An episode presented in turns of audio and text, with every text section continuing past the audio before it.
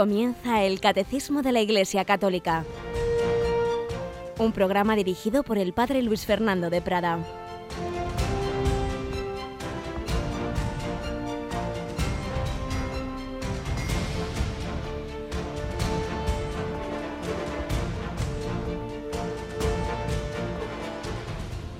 Alabados sean Jesús, María y José. Muy buenos días, querida familia de Radio María. Aquí estamos a recomenzar, a proseguir con nuestro comentario al Catecismo de la Iglesia Católica, esta gran obra que sintetiza la fe, la moral, la liturgia, la oración, todo lo que realmente es importante en, en nuestra vida cristiana. Seguimos aprendiendo estas lecciones, seguimos concretamente estamos en la primera parte, estamos en el credo y pidiendo al Señor y a la Virgen María que nos iluminen para, para recibir esas enseñanzas. Nos acompaña Yolanda Gómez. Buenos días, Yoli. Muy buenos días, Padre. Seguimos en el mes de mayo, seguimos en nuestra campaña de mayo. Como acabas de anunciar, tendremos un programa especial. Tenemos que agradecer a nuestros oyentes su estupenda respuesta en, a la maratón, esos días que hemos tenido tan intensos, ¿verdad? Con,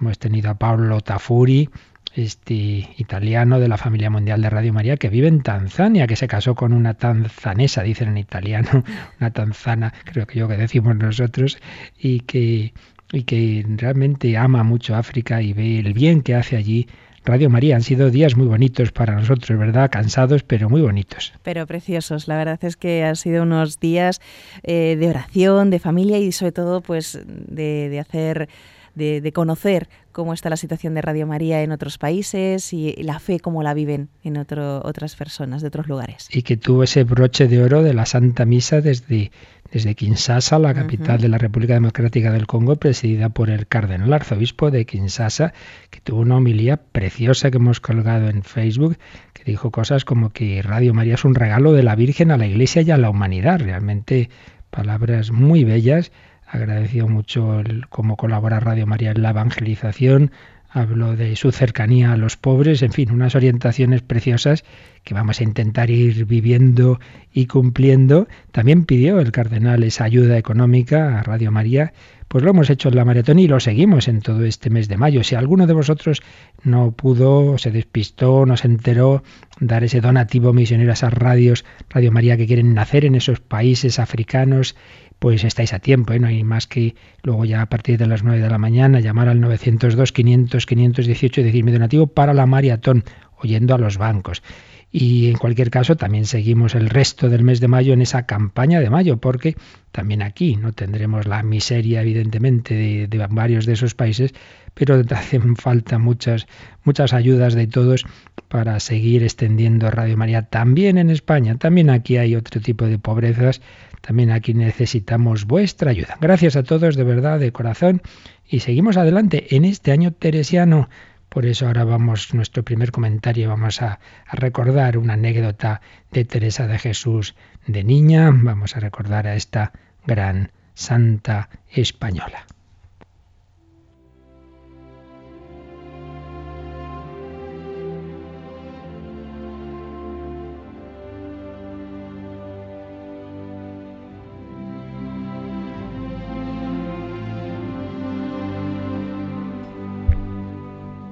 A veces pensamos que los santos lo han sido desde pequeños y ciertamente hay algunos que han estado muy, muy privilegiados, muy llenos de la gracia de Dios desde pequeños, pero otros no.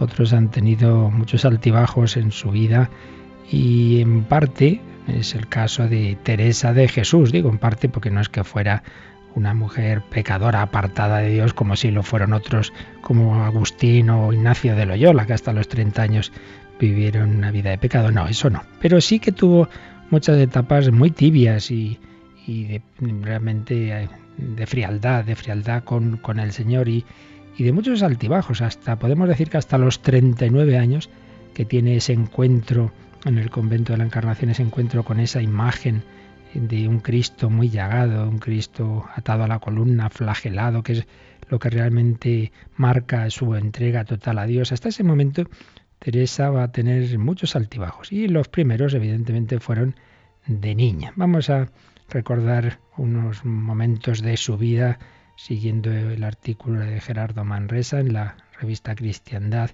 Dios busca a Teresa su primer encuentro, que nos ambienta este artículo en esa España de, la primera parte del siglo XVI, gobernaba el emperador Carlos V, tenía a su hijo pequeño, que llegaría a ser Felipe II, pues escribe así Gerardo Manresa. El año 1531 fue glorioso para la ciudad de Ávila. En mayo llegó la emperatriz Isabel, acompañada del pequeño príncipe Felipe, para celebrar la ceremonia del cambio de sus ropas infantiles por el primer calzón de gentilhombre. Felipe tenía cuatro años. La ciudad se engalanó, cubriéndose de alfombras y tapices. No podía estar ausente de estas fiestas una de las más bellas y admiradas doncellas abulenses, Teresa de Cepeda y Ahumada, apasionada lectora de libros de caballería, disfrutó mucho en estas fiestas. Estaba enamorada de su primo Pedro, y el éxito y la diversión frívola que encontró estos días la embriagó, aunque no llegó de encontrar la felicidad en todo ello. Llevaban dos meses de fiesta en fiesta, y el 26 de julio era el día en que el príncipe Felipe debía recibir el trajecillo de caballero. Pero el padre de Teresa, don Alonso Sánchez, estaba ya muy preocupado de ver a su hija tan frivolona y no quiso que estuviera deambulando sola por la ciudad con sus amistades y entonces había ahí un convento que tenía también una parte, llamaríamos hoy de residencia para jóvenes, un pensionado para chicas, y entonces allí la internó. Madre mía, qué disgusto. Teresa, venga a llorar, derramó muchas lágrimas, tanto por la falta de asistencia a las fiestas, esto es muy de hoy, ¿verdad? Pues ese joven, ese, ese adolescente, ese adolescente que se le prohíbe ir a las fiestas y la organiza. Pues esto le pasó a Teresa. No le hizo ninguna gracia, pero que ninguna. Que se quedara sin poder seguir asistiendo a esas fiestas que había en Ávila con la llegada del príncipe Felipe. Le dolió eso, le dolió tenerse que despojar de las joyas que lucía ante los otros, y es que era muy presumida. Tenía 16 años cuando entró en ese pensionado del convento de las Agustinas de Nuestra Señora de Gracia. La maestra de las jóvenes seglares era doña María de Briceño y Contreras, mujer muy dedicada al cuidado de esas chicas. Los primeros días de estancia en el convento Teresa sufrió mucho por no estar en las fiestas, por vanidad suya, aunque ya empezaba a estar cansada de fiestas, dice ella misma. Traía un desasosiego que en ocho días, y aún creo menos, estaba muy más contenta que en casa de mi padre. O sea que a la semana ya se le pasó el disgusto ya se, se situó allí y estaba contenta, claro. Las compañeras la querían mucho, pues Teresa era muy simpática y Dios le había dado la gracia de agradar donde iba. Sin embargo, fijaos, ella era enemiguísima de ser monja. Qué expresión, ¿eh? Enemiguísima de ser monja. La que luego iba a ser una de las religiosas más importantes de la historia, de jovencita, dice que era enemiguísima de ser monja. Disfrutaba viviendo en un ambiente, eso sí, de esas religiosas agustinas en que la piedad y la discreción y la discreción se le hacían amables, pero vamos, que no le hablaran a ella de vocación. Doña María de Briceño era una persona muy piadosa y de gran devoción al Santísimo Sacramento. Tenía mucho cuidado en la educación de las jóvenes y las acompañaba incluso al locutorio para evitar situaciones desagradables. Demostró estar extraordinariamente dotada para entenderse con ellas, con las chicas, y después de escucharlas, las convencía. Teresa cuenta que estando en dicho convento se vio turbada por mensajes de los de fuera, especialmente de un desesperado galán que a través del ojo de la cerradura o de los barrotes de las rejas del locutorio o a través de su prima la acosaba. María de Briceño iba encaminándola, poco a poco la fue haciendo gustar de la buena y santa conversación. Dice Teresa, holgábame de oírla, cuán bien hablaba de Dios, porque era discreta y santa. Los livianos secreteos que tenía con su prima la maestra de novicias lo sustituyó contándole que ella había venido a ser monja por solo leer lo que dice el Evangelio, muchos son los llamados y pocos los escogidos. Y le hablaba del premio que da el Señor a los que lo dejan todo por él. Fijaos la conversación de esta maestra, de esta mujer que cuidaba de las chicas que tenían ahí internas, fue calando en el alma de Teresa. María se dio cuenta de lo influenciable que era Teresa, también dotada para la acción, y que la chispa de un simple sentimiento prendía fuego a un proyecto que rápidamente convertía en realidad. Teresa comenta así, comenzó esta buena compañera a desterrar las costumbres que había hecho la mala, y a tornar y a poner en mi pensamiento deseo de cosas eternas, y a quitar algo de la enemistad que tenía con ser monja. Bueno, poco a poco ya no le parece tan horroroso eso de ser monja y va teniendo deseo de cosas eternas. Su orgullo se iba quebrantando. Había sido una niña ante la cual todo había cedido, todo lo había obtenido por su astucia o el halago, porque era la niña más bonita, la más querida, la más simpática. Todo lo hacía bien, jugar al ajedrez, montar a caballo, escribir, bailar. En Ávila se comentaba que Teresa se casaría con quien quisiera. Pero en Nuestra Señora de Gracia experimentará por primera vez que le falta una perfección, una sensibilidad. Si veía alguna verter lágrimas cuando rezaba, u otras virtudes, habíala mucha envidia, porque era tan recio mi corazón que si leyera toda la pasión no llorara una lágrima. Esto me causaba pena.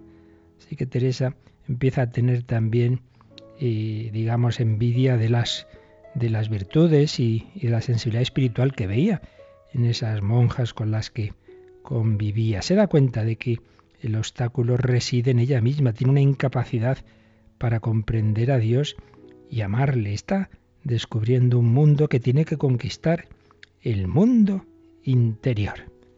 Y comenta Gerardo Manresa, así fue como Dios dio el primer aldabonazo en el corazón de Teresa. Siguiendo los consejos de María de Briceño, comenzó a rezar mucho y a pedir que rezaran por ella. Mas todavía deseaba que no fuese monja, que éste no fuese Dios servido de dármele, aunque también temía el casarme. No quería ser monja, pero también le daba miedo el matrimonio. Y ahí estaba, y la tensión de esa lucha interior la hizo enfermar y tuvo que volver a casa. Bueno, pues una primera etapa de la lucha de Dios y, el mundo en el corazón de esta jovencita esta Teresa. No, no, no fue santa desde el primer día. Hemos oído un poquito esos meses de esta adolescente que todo el mundo admiraba, que todo el mundo quería, pero que Dios iba a acabar conquistando.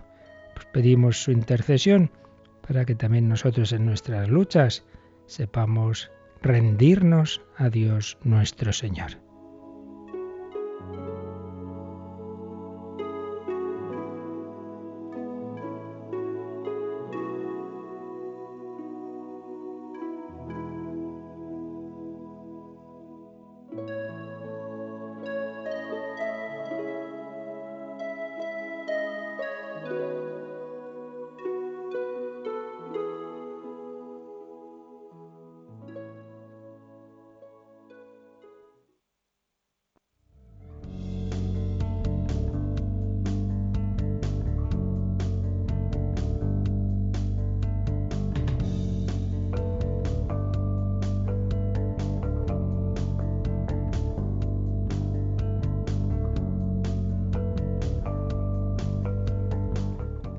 De Teresa, la humanidad está en guerra desde la primera etapa, desde la primera escena que estamos viendo estos días en el catecismo, esos primeros hombres, esa lucha que perdieron, esa primera batalla que perdieron, que perdimos, pero bueno, vino el Redentor para darnos su gracia y que podamos vencer al que entonces nos venció, Satanás. Pues sí, estamos recordando esa primera batalla, ese pecado original y lo que vino después de él. Así que vamos a seguir con ello, Yolanda. Estábamos, habíamos visto, estamos en el apartado que se titula El primer pecado del hombre. Hemos visto, pues, cómo con un lenguaje simbólico el Génesis nos transmite un hecho real, no, no es ningún cuento, un hecho histórico, y es que esos primeros hombres, pues, no se fían de Dios eh, cometen ese pecado, desobedecen, son soberbios, pretenden ser como Dios, no por el camino de la humildad, de dejarse divinizar por el propio Dios, sino por el camino de la autosuficiencia, de la soberbia. Y como pretendiendo ser como Dios es al revés, todo eso origina la pérdida de la amistad con Dios, la pérdida de la armonía interior, eh, la ruptura de la buena relación entre el hombre y la mujer y la entrada en el mundo de la muerte y su prolegómeno en el sufrimiento, en fin, todo lo contrario de lo que esperaban. El demonio consiguió eh, engañar, consiguió seducir a Adán y Eva y vienen todas esas consecuencias. Todo esto ya lo habíamos ido viendo. Y a continuación el Génesis, que hay que recordar que esos, sobre todo esos once primeros capítulos del Génesis tienen un género literario peculiar, no hay que tomar al pie de la letra. Oiga, pero ¿cómo dice que Caín se casa? ¿Pero con quién? Si no había nadie. No, no hay que tomarlo en sentido estricto, sino partiendo de, de, unos hechos que, hubo lo que realmente el Génesis nos quiere transmitir son unas verdades teológicas, que la humanidad al principio se aparta de Dios, que cada vez se va apartando más, y eso es lo que nos va a contar después, después del pecado original, ya a partir del capítulo cuarto del Génesis, es un auténtico río que va a ir creciendo, un río de pecado. Pues es lo que nos va a decir el siguiente número eh, que tenemos que ver, que es el 401. El 401, lo leemos, Yolanda. Desde este primer pecado, una verdadera invasión de pecado inunda el mundo. El fratricidio cometido por Caín en Abel, la corrupción universal a raíz del pecado. En la historia de Israel, el pecado se manifiesta frecuentemente, sobre todo como una infidelidad al Dios de la alianza y como transgresión de la ley de Moisés. E incluso tras la redención de Cristo entre los cristianos, el pecado se manifiesta de múltiples maneras.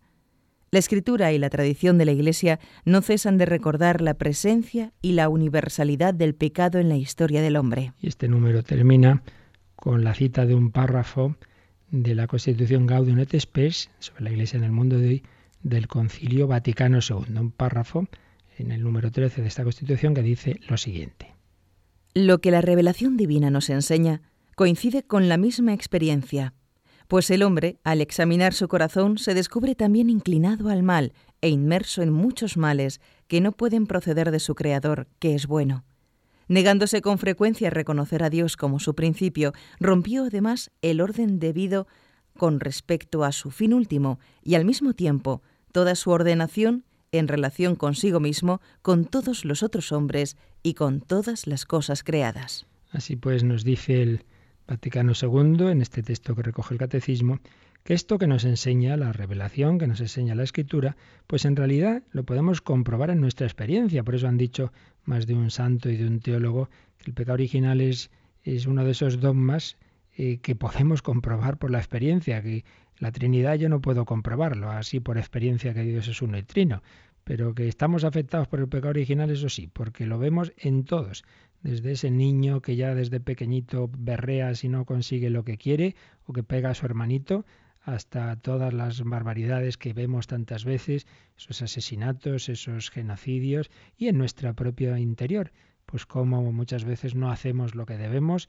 como parece que hay algo en nosotros que nos arrastra, es que es que eso ha sido más fuerte que, que yo mismo, no sé cómo pude hacer aquello, no es que no era yo, pues sí, hay algo en nosotros que no que no funciona. Por eso dice el concilio en este texto que acabamos de leer, que el hombre al examinar su corazón se descubre inclinado al mal. Pero bueno, ¿por qué, ¿por qué me apetece lo malo? E inmerso en muchos males, lo cual dice, esos males no pueden proceder del Creador, que es bueno. Y entonces, ¿dónde está la raíz de esto? Pues también lo dice este texto.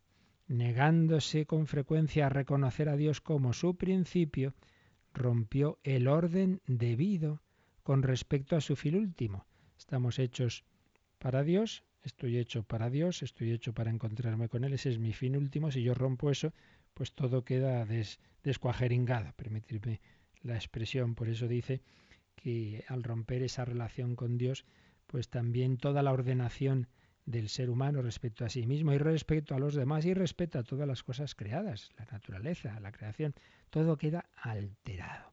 Eso lo experimentamos en nosotros mismos. Pero bueno, ¿cómo es posible tanta corrupción, tanta maldad?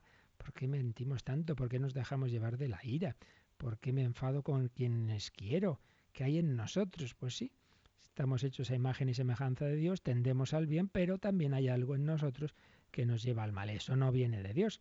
Es lo que el autor del Génesis, y movido evidentemente por la inspiración del Espíritu Santo, pues reflexiona y dice, no, esto no vino de la creación, esto vino después, esto viene de un pecado original y luego hay una historia, un río de pecado que va creciendo.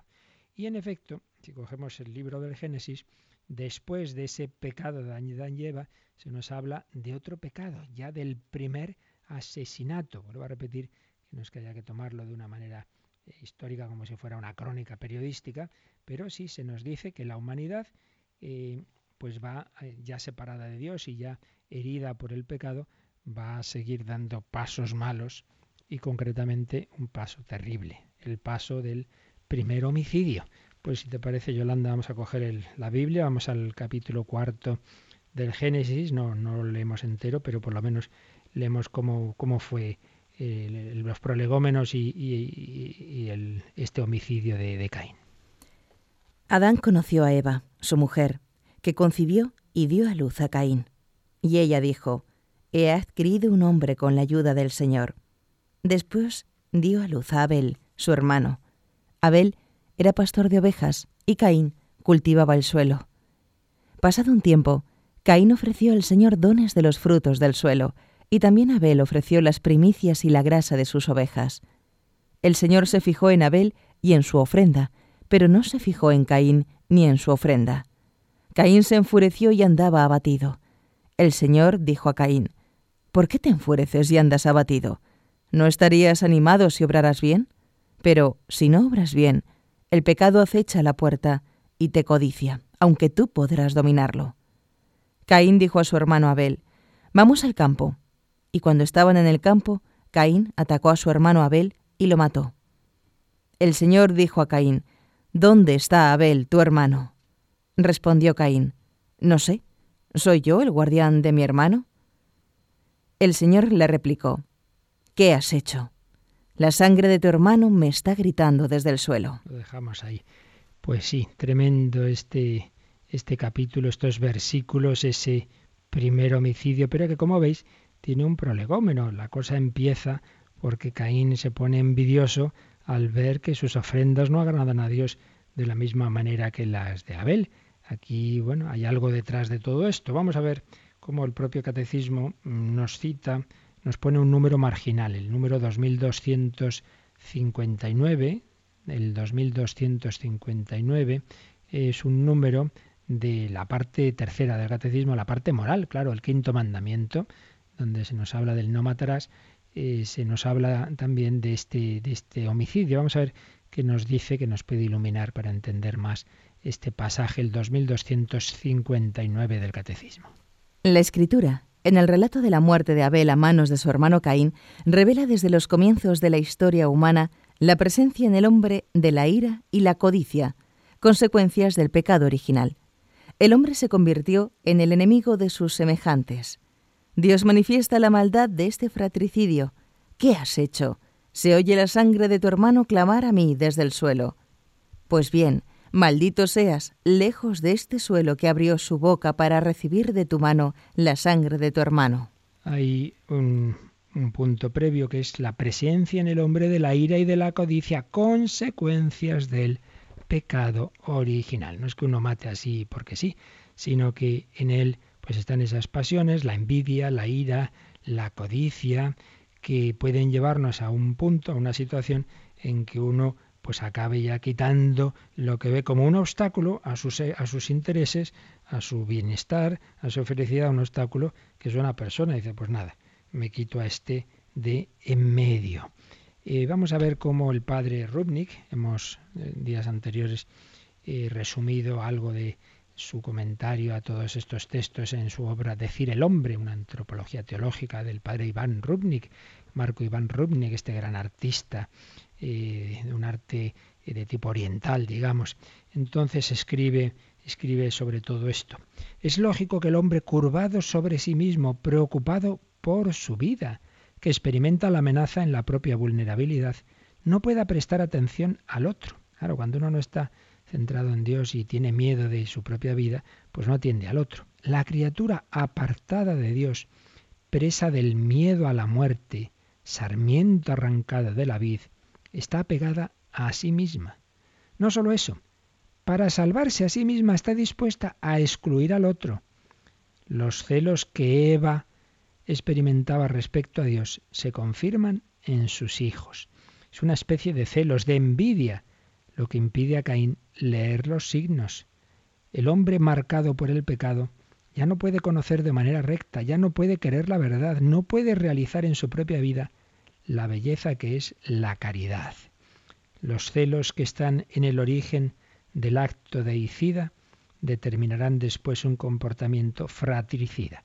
Si eh, la serpiente, si Satanás consiguió transmitir a, Eva esos celos hacia Dios, es que, es que claro, Dios tiene envidia de vosotros y tal, lo presentó como enemigo del hombre y entonces cometen el pecado original, pues ahora Caín ve a, Abel como enemigo suyo y comete ese pecado de homicidio. Dice que Abel se hizo pastor Caín agricultor. Aquí dicen los expertos, se, está hablando, ya digo que esto podemos tomarlo como mi al pie de la letra, de que en realidad había ya pues una humanidad en la cual unos eran pastores, otros eran agricultores, entonces hay, hay como dos maneras de vivir y ambos presentan ofrendas a Dios. Uno, las primicias de la tierra, o el otro las del rebaño. Pero el Señor se fijó en Abel y su ofrenda, más que en Caín y la suya. Y entonces Caín se enfureció mucho, se enfureció mucho y andaba cabizbajo. ¿Por qué? ¿Por qué se enfureció Caín? Pues ahí vemos un estado de su corazón, dice el padre Rumnik, que proyecta una luz no clara sobre la misma ofrenda. Es como si Dios no pudiese ser libre de aceptar o no las ofrendas. Es como querer dominar a Dios se presentan ofrendas a Dios y se quiere decidir lo que Dios debe hacer de esta ofrenda. Se ofrece a Dios, pero el reconocimiento radical de Él como persona libre está amenazado. Entonces estamos entendiendo mal el principio religioso. Si ofreciese con un corazón religioso, si cumpliese una acción que expresa el reconocimiento de la persona de Dios a la que se presenta su ofrenda, no se enfadaría por las ofrendas del otro. El principio religioso está en reconocer a Dios y servirlo, no en ejercer sobre él una presión para obtener premios y recompensas. Esto, queridos amigos, lo podemos ver también hoy día cuando eh, queremos dominar a Dios, bueno, pues voy a rezar tan, tal cosa y además tantas veces y lo voy a hacer de tal manera y entonces Dios me va a dar esto seguro si no me enfado. Pero hombre, eso no es verdadera religiosidad.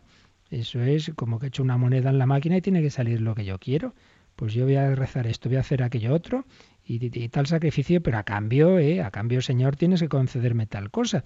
Es como un mercadeo con Dios, como un querer dominar a Dios. Claro, nos dice el Paruni que el ejemplo, todo lo contrario, lo tenemos en Abraham, que obedeció a Dios y que fue capaz, estaba dispuesto incluso a sacrificar a su propio hijo. Pero en cambio Caín está muy enfadado. Y entonces Dios le dice, ¿por qué te enfureces? ¿Por qué andas cabizbajo? Ten cuidado que el pecado acecha a la puerta y te acosa, te acosa, aunque tú puedes dominarlo. Aquí está el momento previo al pecado, ese momento de la tentación, cuando está ahí, pues ya cabizbajo. Tenemos que tener cuidado cuando nos vemos mal, eh, desanimados, tristes, somos capaces de cualquier cosa.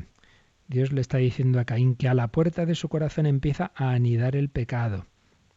El hecho de que el corazón no esté abierto a un reconocimiento radical de Dios tiene como consecuencia que no lo esté tampoco ni al otro ni a sí mismo. Si el corazón humano no se forma a la medida del amor de Dios, no puede vivir ningún amor. Le falta la impronta ontológica de la que tomar las categorías del pensar y del obrar. Hay aquí, como vemos, mucho trasfondo. Un hombre vuelto sobre sí mismo, con la mirada fija en el propio ombligo, no está en grado de leer la realidad y la historia más que en términos de miedo y de sospecha. Cuando uno no está apoyado en Dios, tiene miedo de todo, sospecha de todo el mundo, cada signo lo interpreta como una amenaza. Entonces, claro, si el sacrificio de Abel le gusta más a Dios, eso ya lo ve como una amenaza, a ver si Dios quiere hacerme algo malo, pues tengo que matar a, Abel. Caín interpreta todo como un rechazo por parte del Señor y se pone a juzgar a Dios. Es un peligro constante de la humanidad. Se pretende ser religioso, pero solo en el ámbito en que el hombre consigue dominar la situación.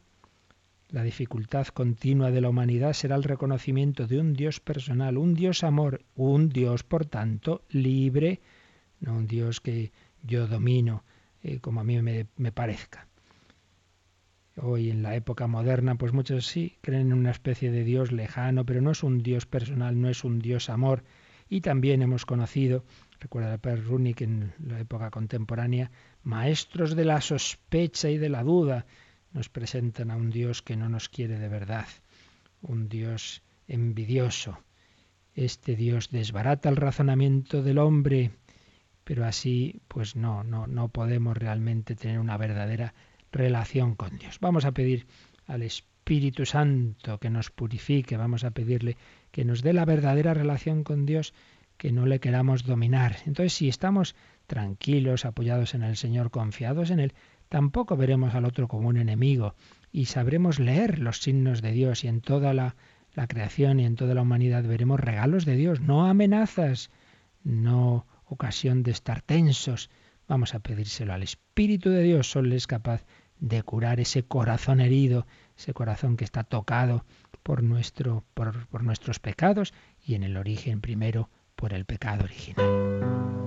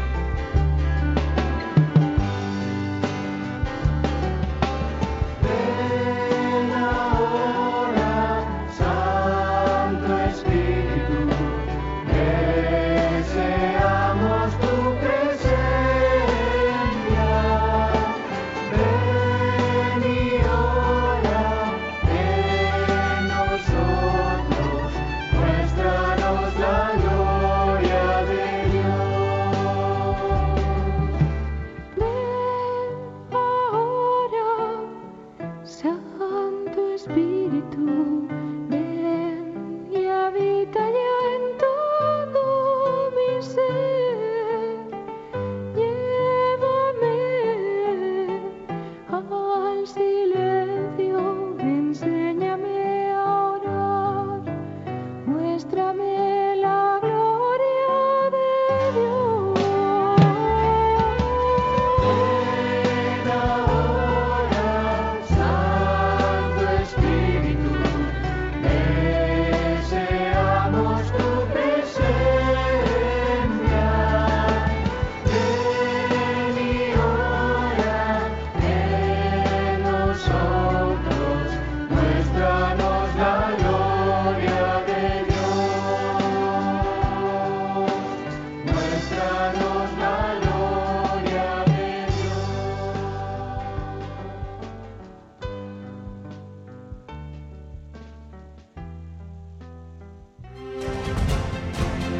Descubre la fe de la Iglesia a través del Catecismo, de 8 a 9 de la mañana en Radio María.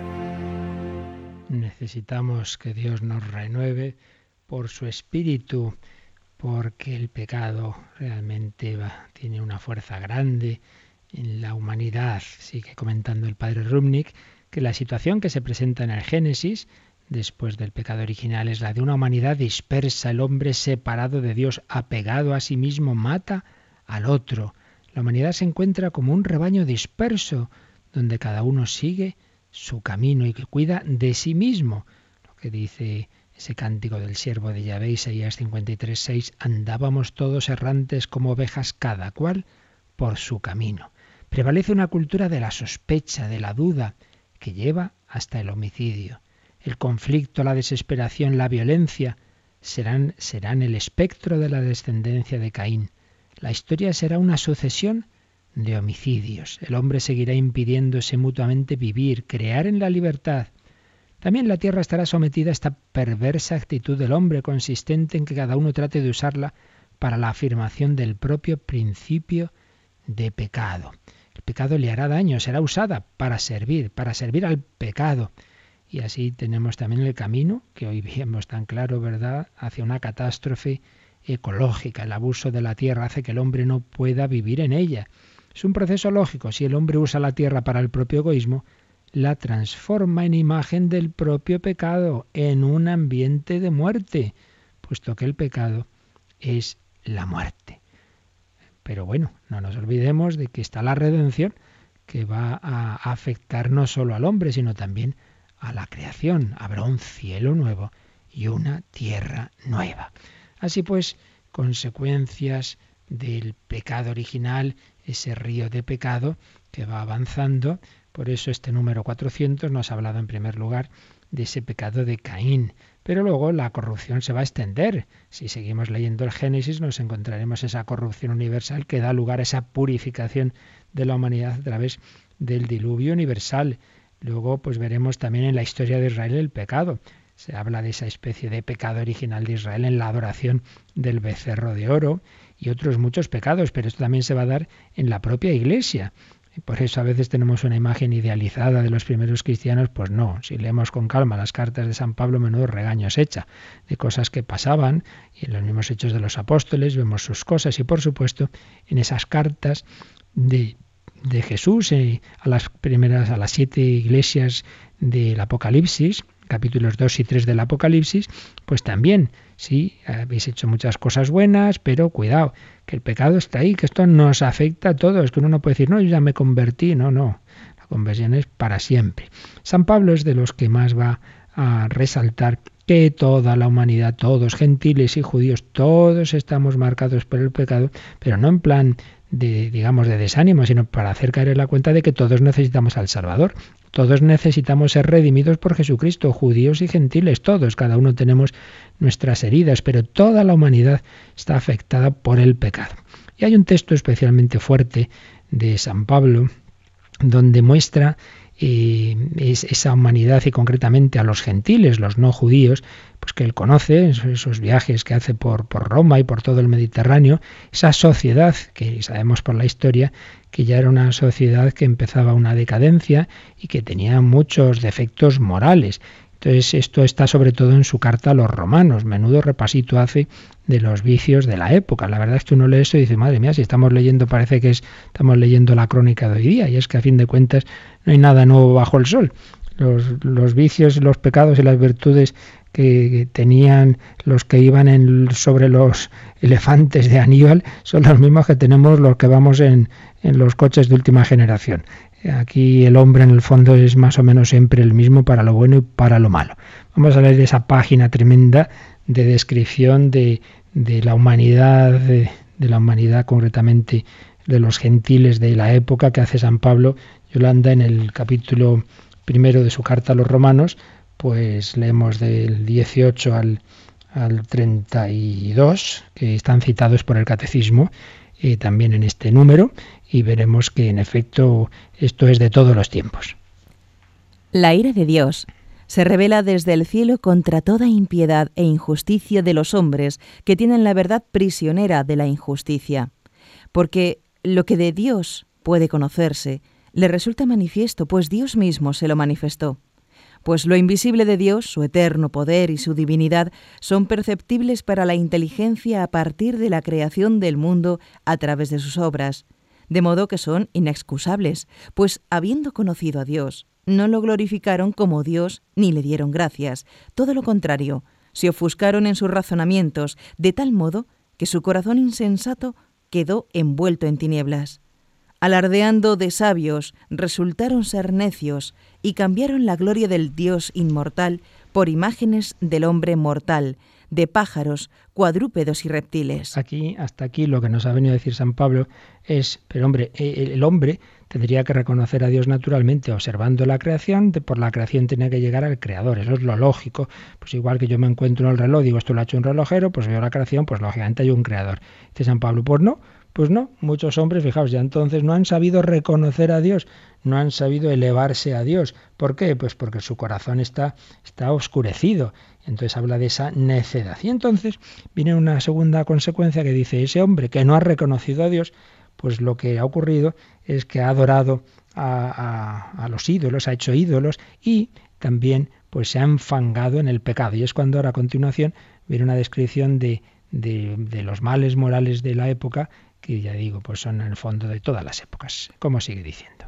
Por lo cual Dios los entregó a las apetencias de su corazón, a una impureza tal que degradaron sus propios cuerpos, es decir, cambiaron la verdad de Dios por la mentira, adorando y dando culto a la criatura y no al Creador, el cual es bendito por siempre. Amén. Por esto, Dios los entregó a pasiones vergonzosas, pues sus mujeres cambiaron las relaciones naturales por otras contrarias a la naturaleza. De igual modo los hombres, abandonando las relaciones naturales con la mujer, se abrasaron en sus deseos unos de otros, cometiendo la infamia de las relaciones de hombres con hombres y recibiendo en sí mismos el pago merecido por su extravío. Y como no juzgaron conveniente prestar reconocimiento a Dios, los entregó Dios a su mente insensata para que hicieran lo que no conviene. Llenos de toda clase de injusticia, maldad, codicia, malignidad, henchidos de envidias, de homicidios, discordias, fraudes, perversiones, difamadores, calumniadores, enemigos de Dios, ultrajadores, altaneros, fanfarrones, ingeniosos para el mal, rebeldes a sus padres, insensatos, desleales, crueles, despiadados, los cuales, aunque conocían el veredicto de Dios, según el cual los que hacen estas cosas son dignos de muerte, no solo las practican, sino que incluso aprueban a los que las hacen. Menuda lista nos has leído, Yolanda, qué barbaridad. Discordias, fraudes, perversiones, difamadores, calumniadores, ultrajadores, altaneros, fanfarrones, madre mía. Pues como veis, pues las cosas son muy parecidas. Esto está escrito hace 20 siglos. Y me llama la atención el último versículo. Dice que no solo hacen esas cosas malas, sino que aprueban a los que las hacen. Esto se da muy especialmente en nuestra época. Pecado siempre ha habido, pero bueno, se ha reconocido como malo, ¿verdad? Pero ha habido épocas, una esta que menciona San Pablo y otra sin duda la nuestra, y además hoy bajo capa científica, en la que se pretende no solo eh, decir, bueno, pasa esto, que lo vamos a hacer, sino, no, no, es que, es que no tiene nada de malo ninguna de estas cosas, ¿no? Esto, esto es lo bueno particularmente en el campo de la revolución sexual. No, no, es que antes estábamos reprimidos, ¿verdad? Menos mal que ya nos hemos liberado. Entonces, esto es lo bueno. La sexualidad es algo plástico, líquido, cada uno usa simplemente para su placer y su gusto y no nos digan más cosas, ¿no? Pues, pues se justifica todo, ¿verdad? Pues ya vemos que esto está ahí, está en ese origen, en esa en esas consecuencias de ese pecado original que va engrosando ese río. Corrupción universal a raíz del pecado. Se nos, nos la dice San Pablo, todos, todos, todos, judíos y gentiles, estamos, tenemos esa especie de cáncer del egoísmo, de la soberbia, de la autosuficiencia, de dejarnos llevar de pasiones, de idolatrar cosas que en sí mismas son buenas, pero que no podemos hacer de ellas un ídolo, en fin, todo eso pues va dejando a la humanidad muy tocada. Pero, repetimos siempre, así como el Génesis, eh, después de, que Dios dice a, Génesis capítulo 3, quiero decir, después de que Dios anuncia las consecuencias del pecado original, anuncia también la salvación, la descendencia, el descendiente, habrá un descendiente de la mujer que vencerá a la serpiente, pues así como se termina con ese, es eso que se llama el protoevangelio, ese anuncio de la redención, pues también San Pablo, siempre que hace estas descripciones así tan tremendas, tan negativas, no las hace para dejarnos ahí diciendo que malos somos, sino para llevarnos al único Salvador, al único que es capaz de curarnos. Él mismo, en otro lugar de esta carta a los romanos, eso lo aplica a sí mismo y dice, pero ¿qué hago? Si es que no hago el bien que quiero, sino el mal que no quiero. ¿Quién me librará de este cuerpo de muerte? Jesucristo, Señor nuestro. Es decir, todo ello es para llevarnos a la confianza en la redención. Podemos poner el ejemplo de como si hubiera una especie de virus que en la ciudad todos, todos, todos, todos estamos infectados. Un virus que de por sí es mortal. Pero sabemos que ha venido un médico que es el único que tiene el producto capaz de curarnos. Ese médico nos puede curar, pero es el único que lo tiene. Tenemos que hacer, pues ir todos a ese médico, evidentemente, si no nos morimos. Bueno, pues todos estamos afectados por el virus del pecado, todos, que de por sí nos lleva a la muerte, muerte aquí en vida, porque vivimos sin Dios, sin esperanza, sin amor, y tras la muerte, la muerte eterna, el infierno. Pero hay un médico que es capaz de curarnos. No he venido a llamar a los justos sino a los pecadores, pues no necesitan médico los sanos sino los enfermos. ¿Qué hay que hacer? Pues hombre, está claro. Acude al médico, déjate curar por Jesucristo, déjate sanar. Él es el médico divino, Él es el que viene a curarnos, a perdonarnos. Señor, no soy digno de que entres en mi casa, pero una palabra tuya bastará para sanarme. Sáname, Señor, ¿por qué pecado contra ti? Cúrame, purifícame.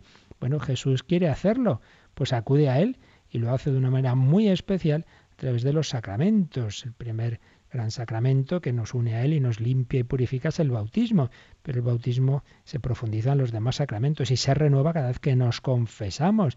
Es como un segundo bautismo que vuelve a dejarnos limpios y luego esos sacramentos, ese sacramento de curación que es también la unción de enfermos, que no es como si Todavía se, a veces se dice la extrema unción como si ya para cuando uno está agonizante. No, no, no, no. Es un sacramento que podemos recibir y se aconseja recibir pues si personas mayores, aunque estén bien todavía, o cuando uno tiene una enfermedad o va a ser operado, pues lo podemos recibir porque es un sacramento que, que nos cura el cuerpo y el alma. En fin, el Señor viene a sanarnos, a purificarnos por tanto, todas estas consecuencias del pecado que no nos asusten, pero sí que seamos humildes y las reconozcamos. Muy bien, pues seguiremos mañana viendo las consecuencias del pecado original y los demás puntos del catecismo, pero ya hemos terminado este apartadito eh, con este número 401. Mañana pasamos a otro apartado que empieza en el 402. Lo dejamos aquí y meditamos un poco todo esto, pedimos al Señor que nos salve, que nos purifique y también estos últimos minutos, si queréis hacer alguna consulta, pues podéis hacerlo como ahora nos van a recordar. Participa en el programa con tus preguntas y dudas. Llama al 91 153 8550. También puedes hacerlo escribiendo al mail catecismo arroba radiomaria.es. Catecismo arroba radiomaria.es.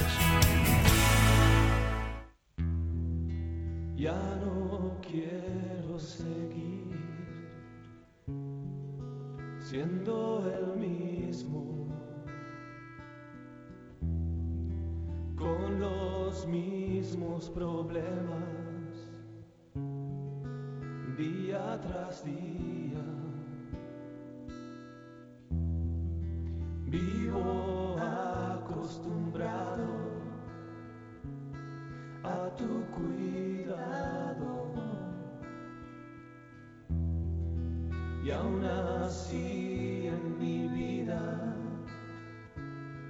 te dejo a un lado,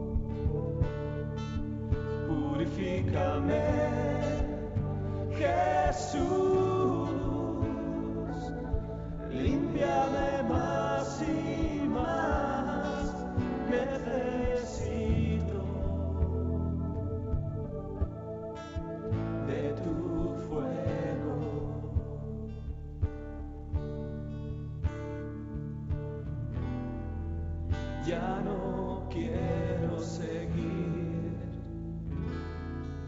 siendo el mismo con los mismos problemas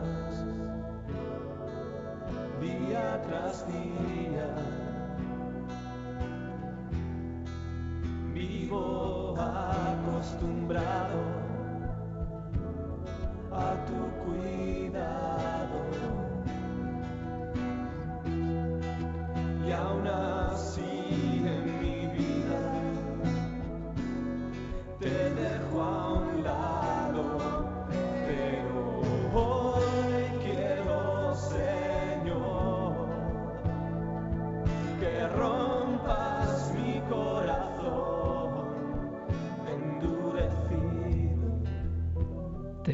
Rompas mi corazón endurecido, que lo hagas un corazón de carne. El corazón de piedra, Jesús quiere convertirlo en un corazón de carne semejante al suyo, semejante al de la Virgen María. Si se lo pedimos, ven Espíritu Santo, renueva nuestros corazones. ¿Tenemos alguna llamada, Yoli? Pues nos ha llamado una oyente que pregunta, bueno, dice, no entiendo por qué mantienen vasos sagrados de oro, eh, siendo como a lo mejor se pueden hacer de cristal, que, que Cristo no lo haría. Eh, No lo llega a comprender, no entiende el por qué en las vajillas hay son vajillas de oro. Bueno, son de oro algunas, desde luego, no, todas ni mucho menos. Hay de muchos materiales, hay de, muchos tipos. eh, pero por otro lado, esto es una cosa que, fijaos, siempre en la historia de la Iglesia se ha planteado y, y ha habido épocas, desde luego, en especiales situaciones de dificultad, de, de pobreza y tal, en que no ha habido reparo por parte de santos obispos como San, San Juan Crisóstomo en decir, mira, pues si hay que vender algo para ayudar a los pobres, se hace. Pero por otro lado, la experiencia da que incluso la gente más humilde y más pobre, y estoy pensando en casos muy concretos que yo he conocido de cerca, le, le gusta pues que sus pequeños donativos hagan que en la iglesia tengamos las cosas mejores. El santo cura de Ars, que vivía el pobre mío, vamos, con unas patatas que se hacía para una semana, que ya se, se ponían malas, mm, que, que dormía en- tres horas de mala manera, en fin, una vida austerísima, no tenía nada para sí.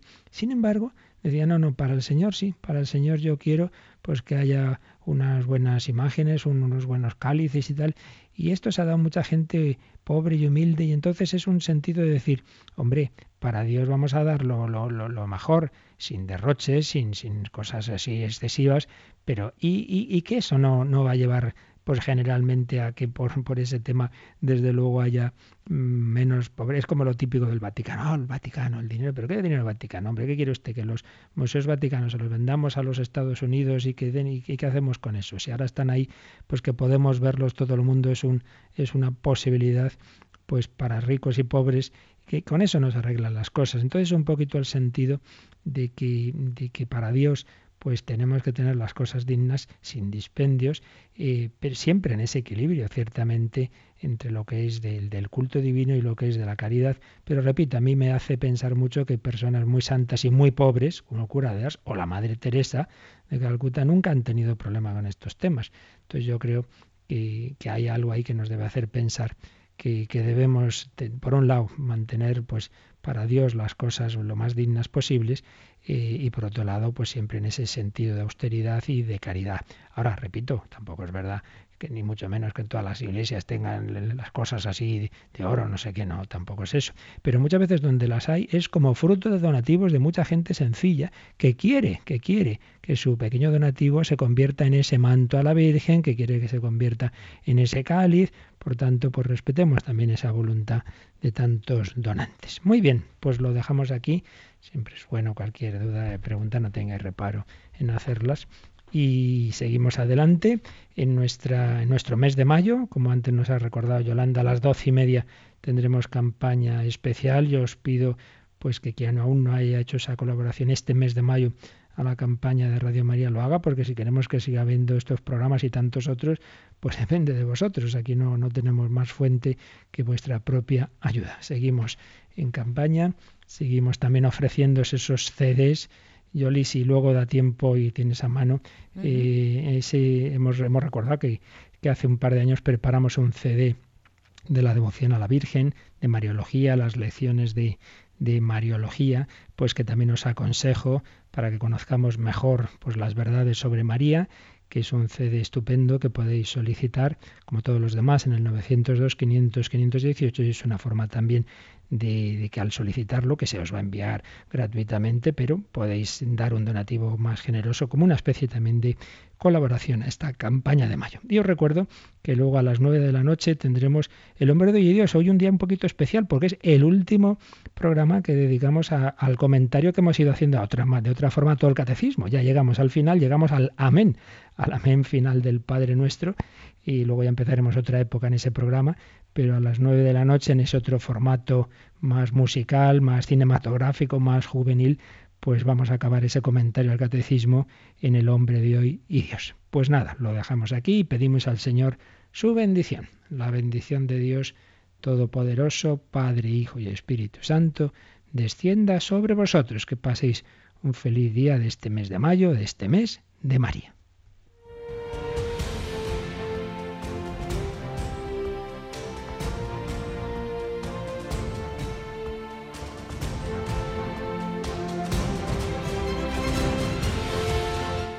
Han escuchado en Radio María el Catecismo de la Iglesia Católica, un programa dirigido por el Padre Luis Fernando de Prada.